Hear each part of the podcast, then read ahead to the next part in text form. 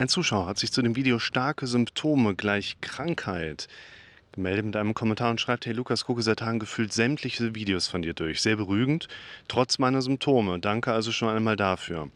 Würdest du sagen, wenn die Psyche Symptome erschaffen kann, kann die Psyche sie auch wieder abschaffen? Zunächst freut es mich natürlich, dass dir die Videos weiterhelfen oder euch als Zuschauer auch immer wieder Impulse geben und euch weiterhelfen können. Und ich finde diese Fragestellung eine sehr interessante, wie so oft in den anderen Videos auch, ihr einfach immer mega coole Fragen mit einbringt, weil sie Bereiche betreffen, wo offensichtlich Informations- und Wissenslücken bestehen. Und die wollen wir natürlich füllen. Und aufgrund der häufig noch fehlenden Wissensinhalte fehlt natürlich dann auch ein Umgang mit Symptomen oder ein Umgang mit Erschwernissen, die der Alltag dann vielleicht so mit sich bringt. Und die meisten Symptome. Ne, früher wurde immer gesagt, okay, ein Symptom entsteht, weil eine Krankheit da ist, die wir heilen müssen. Ist die Krankheit weg, ist das Symptom weg. Funktionieren tut das vor allen Dingen im somatischen Bereich, also im Bereich der körperlichen Probleme. Klar, ist ein Krankheitserreger in dir drin, der dem Körper Schaden zuführt und wir kriegen den besiegt durch Immunsystem oder Medikamente, dann geht es dir danach wieder gut. Und das ist da müsst ihr auch dran denken, in der Psyche einfach ein etwas anderer Hintergrund. Du kannst ein Erkältungsvirus haben, dein Körper reagiert mit Schnupfen. Du bist nach sieben Tagen durch, klassischerweise sieben Tage ohne Medikamente, versuchst es mit Medikamenten, dauert es meistens eine Woche. Und wenn du jetzt nach einer Woche dann da durch bist, dann ist der Schnupfen günstigerweise weg. Aber selbst wenn du versuchst, den ganzen Tag an Schnupfen zu denken, immer wieder dir vor Augen führst, ist er da, ist der Schnupfen nicht mehr da, ich kontrolliere nochmal, wird ja nicht plötzlich deine Nase wieder anfangen zu laufen. Das heißt, während wir im somatischen Bereich wirklich dann noch nach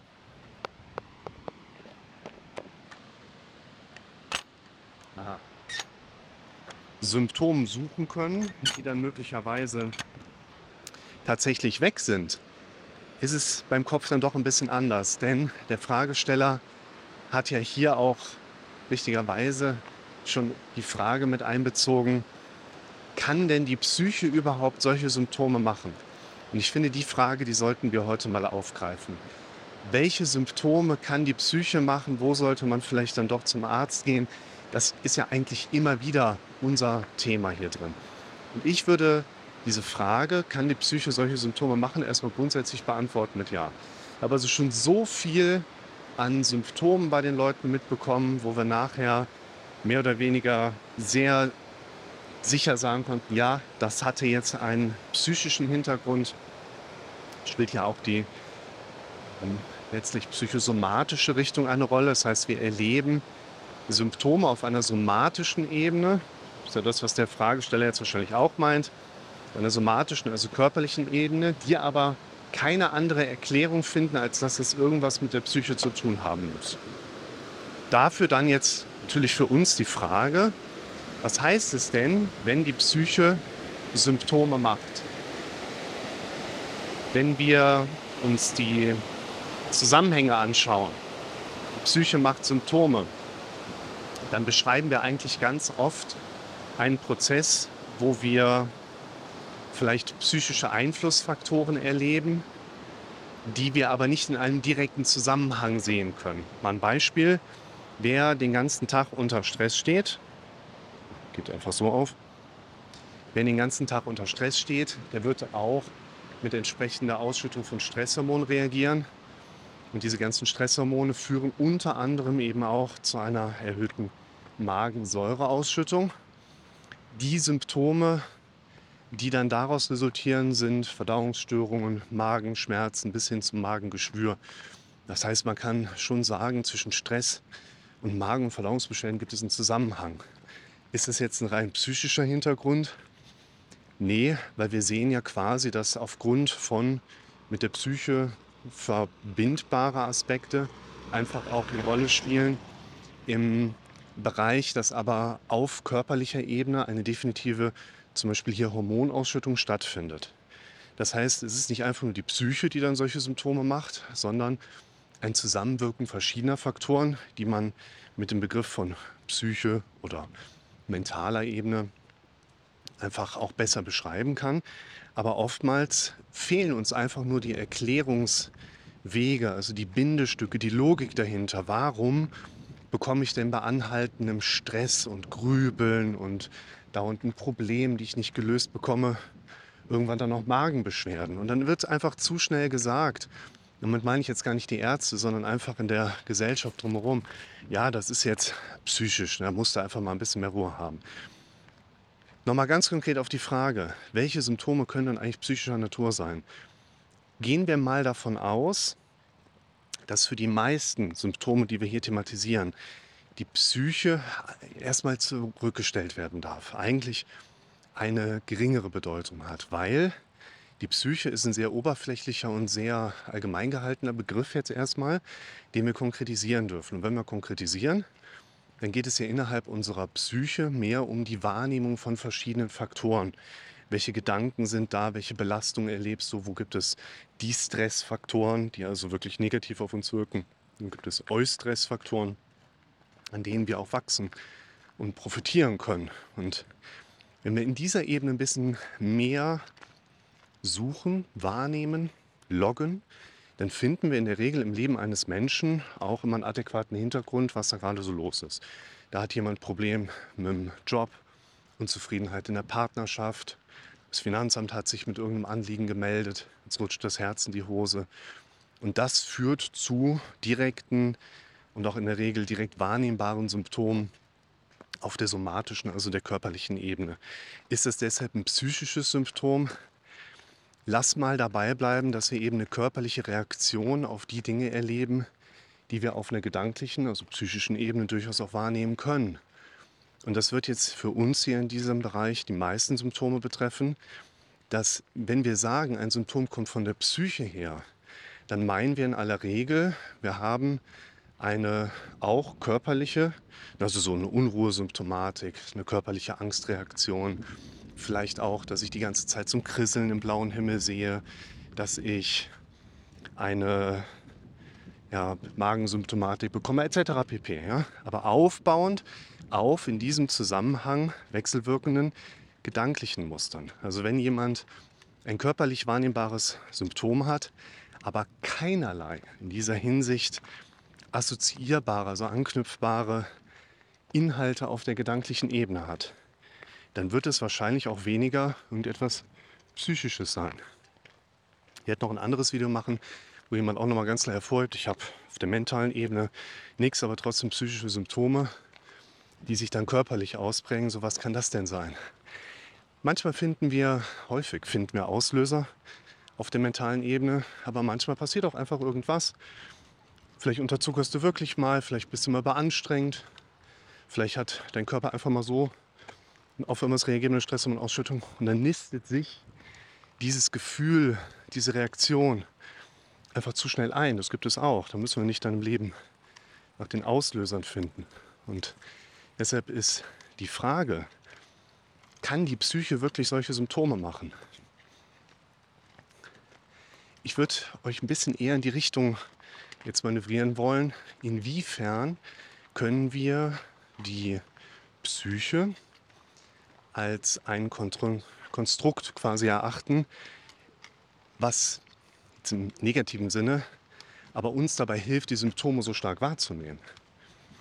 Wir sollten die Frage vielleicht abformulieren von, kann die Psyche wirklich so große Symptome machen, hinzu, inwiefern schaffen wir es, innerhalb unserer Psyche Unangenehme so stark und so groß wahrzunehmen.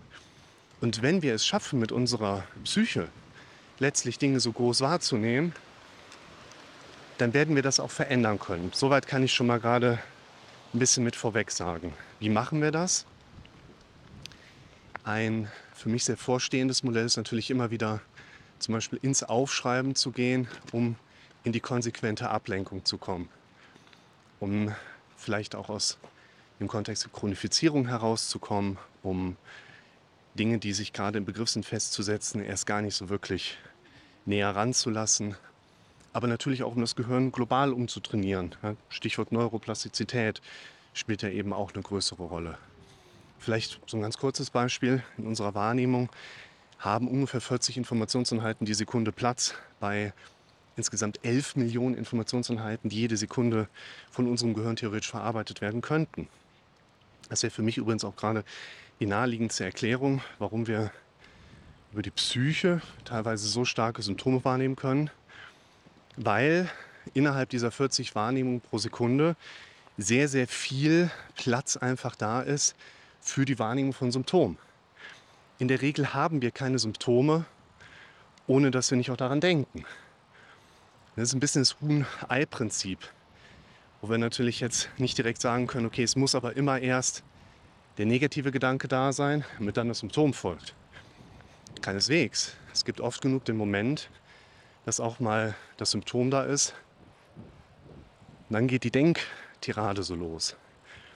Und ich finde, es hat auch ein bisschen weniger zu tun mit einem Huhn-Ei-Problem. Was war zuerst da? Weil wir haben jetzt ein Huhn wir haben jetzt ein Ei. Was machen wir denn jetzt? Es geht weniger darum, was war zuerst da, sondern wie kriegen wir dem Huhn jetzt den Kopf umgedreht. Und bildlich gesprochen.